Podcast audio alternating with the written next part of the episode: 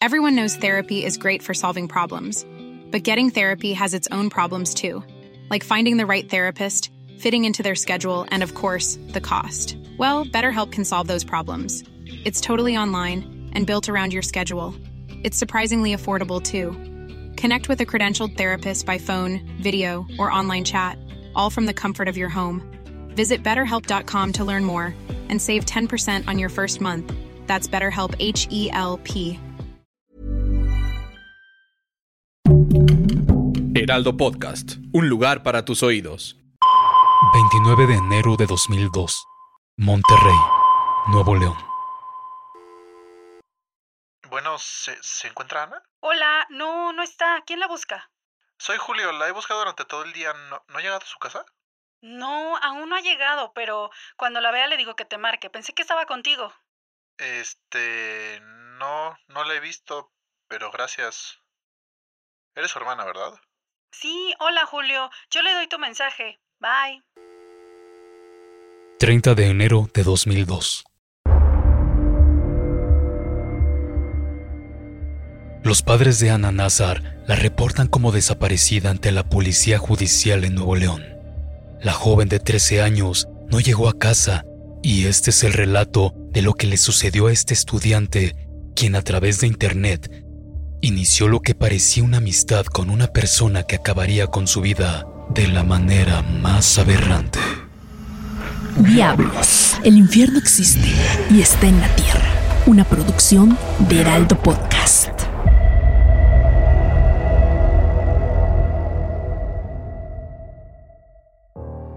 Ana Nazar Campos aceptó ir a la casa de la familia Castrillón para visitar a su amigo Julio, quien la había llamado para invitarla. Llegó a la calle de Salvador Novo, número 105, Colonia Colinas de San Jerónimo, en Monterrey, y tocó el timbre.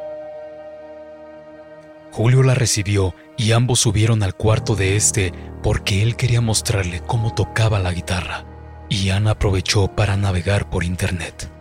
Ana se sentó frente a la computadora, dando la espalda a Julio, y comenzó a navegar en lo que seguramente sería un videojuego, mientras este tomó su guitarra y comenzó a afinarla. Tocó unos cuantos acordes y de un momento a otro, el instrumento dejó de sonar. El joven se levantó sigilosamente, se dirigió a un librero y encendió el estéreo. Subió el volumen y en ese mismo mueble tenía una mancuerna de 10 kilos con las que habitualmente hacía ejercicio. Sin dudarlo, le asestó dos golpes a la joven en la parte posterior del cráneo.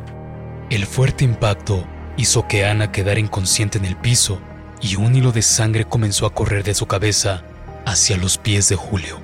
Un poco nervioso, quizás porque la sangre comenzaba a correr por la alfombra, Julio arrastró el cuerpo al baño, corrió por un cuchillo y le hundió tres veces en el cuerpo inconsciente de la joven. Sin duda alguna, quería terminar con su vida. Tomó nuevamente el cuchillo ya ensangrentado e infligió tres profundos cortes en el cuello. Tomó la mano del cuerpo ya inerte y le amputó el dedo índice de la mano derecha. El coraje invadía el cuerpo de Julio porque decidió rematarla con dos golpes más, uno en la boca y otro en medio de los ojos. Este fue tan fuerte que le hundió el cráneo y clavó esquirlas de hueso en el cerebro. Era momento de deshacerse del cadáver, así que tomó una caja de plástico del cuarto contiguo y acomodó el cuerpo de Ana en su interior en posición fetal. Arrastró la caja por la biblioteca y las escaleras, pasó por la primera planta y finalmente llegó al jardín, donde lo dejó por unos momentos. Julio respiraba agitadamente Regresó a la casa para limpiar toda la sangre con un trapeador y en ese momento vio a Teodora, la muchacha que ayudaba en su hogar. Le pidió que enjuagara bien cada rastro de sangre. La joven no tuvo opción. Quizás el tono amenazante de su patrón le impidió negarse a tal petición. Sonó la puerta principal de la casa. Eran los padres del joven. Cuando vieron la escena del crimen y a la muchacha limpiando, no dudaron en convertirse en cómplices de su hijo Así, tras preguntarle qué había ocurrido, no perdieron más tiempo y tomaron una pala y comenzaron a cavar una zanja en el jardín de la casa, donde enterraron la caja de plástico con el cuerpo de la niña. Julio tomó el teléfono y procedió a llamar a la casa de Ana para no levantar sospechas. La hermana de la niña fue quien contestó. Eran más de las 10 de la noche y Ana no había regresado a casa. Sus padres, preocupados por el paradero de su hija, comenzaron a preguntar a conocidos, vecinos, familiares, hasta que su hermana les comentó que Julio había llamado preguntando por ella, así que decidieron ir a casa de este a averiguar por el paradero de su familiar. La madre de Julio les negó la entrada a la casa y les dijo que la joven se había ido desde hace horas, una contradicción que sumaría más adelante para la investigación. Al día siguiente, la familia de Ana acudió a la policía a levantar la denuncia.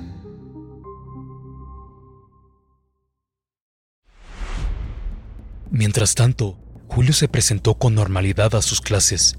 Sin embargo, cometería otro error. Confesó a su amigo todo lo que había hecho el día anterior, pero este no lo tomó en serio. Julio tenía 16 años cuando asesinó a Ana. Nació en 1985 hijo de un influyente político de un famoso partido que gobernaba en ese entonces Nuevo León. Fue diputado local en 2002. Desempeñaba labores en la Secretaría de Educación local, por lo que la familia Castrillón era muy conocida en el estado. El joven siempre fue popular. Sus estudios primarios los concluyó con buenas calificaciones. Tenía buen comportamiento. Desde los siete años pertenecía a los Boy Scouts, pero cuando entró a la secundaria su personalidad cambió por completo. Comenzó a jugar videojuegos por largas e ininterrumpidas horas, en especial los de contenido violento. Sus gustos por la música también cambiaron. Ahora escuchaba en todo momento a Limp Bizkit, Marilyn Manson y se rumoró que comenzó a consumir algunas drogas.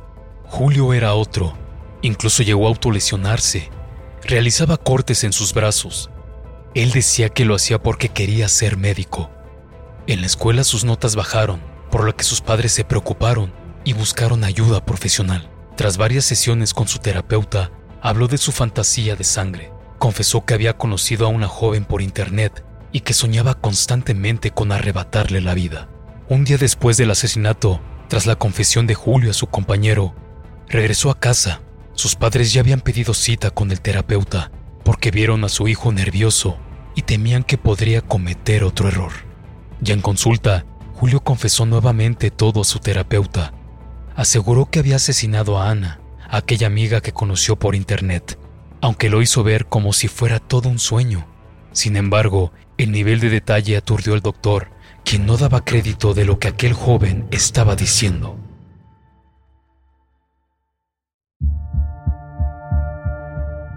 Al concluir la sesión, el terapeuta explicó a los padres lo que su hijo acababa de decir pero estos, como era de esperarse, lo pasaron por alto. El terapeuta, al enterarse de la desaparición de Ana Nazar, llamó a la policía. Agentes del Ministerio Público se dirigieron a casa de Julio. Este confesó todo, pero involucró a sus padres y a la sirvienta, diciendo que ellos le ayudaron a esconder el cuerpo de Ana, que estaba en el patio de su propia casa, y le señaló el lugar exacto. Su padre movió sus influencias para que la prensa no se enterara. El Ministerio Público indicó que la muerte de la niña fue por causas naturales. Sin embargo, tanto el terapeuta como el amigo de la escuela ya habían declarado lo que Julio confesó. Aquel documento con esa primera causa de muerte desapareció. Fue inevitable la detención del joven. Julio fue internado en el Consejo Tutelar de Menores el jueves por la mañana. Sus padres fueron trasladados al penal de Topo Chico aunque poco después un juez concedió la libertad condicional al padre como a su esposa, mediante el pago de una fianza de 60 mil pesos. La sirvienta también fue dejada en libertad. Las autoridades afirmaron que el delito no era considerado grave. Dos años más tarde, el 9 de abril de 2004, Julio, junto con otros jóvenes, escapó del Consejo Tutelar para Menores donde estaba recluido. Fue recapturado en dos ocasiones. En 2004 fue trasladado de Topo Chico al Consejo Estatal para Menores, donde comenzó sus estudios. Logró graduarse de la preparatoria. El 30 de enero de 2007, al cumplir la pena de cinco años, Julio fue liberado. Meses más Hi, I'm Daniel, founder of Pretty Litter. Did you know cats tend to hide symptoms of sickness and pain? I learned this the hard way after losing my cat, Gingy. So I created Pretty Litter, a health monitoring litter that helps detect early signs of illness by changing colors, saving you money and potentially your cat's life. Pretty Litter is veterinarian developed, and it's the easiest way to keep tabs on your fur baby's health right at home. Go to prettylitter.com and use code ACAST for 20% off your first order and a free cat toy. Terms and conditions apply. See site for details. Más tarde, el joven concedió una entrevista para una televisora y ahí pidió perdón a la familia de su víctima. Diablos, asesinos que marcaron historia. Una producción de Heraldo Podcast. Algunas de las acciones y los nombres de los personajes no son reales y fueron puestos como ficción para la narración de la historia. Narrado por Luis Hernández. Guión, Mariana Guzmán. Y diseño sonoro de Federico Baños. Síguenos en redes sociales como Heraldo Podcast.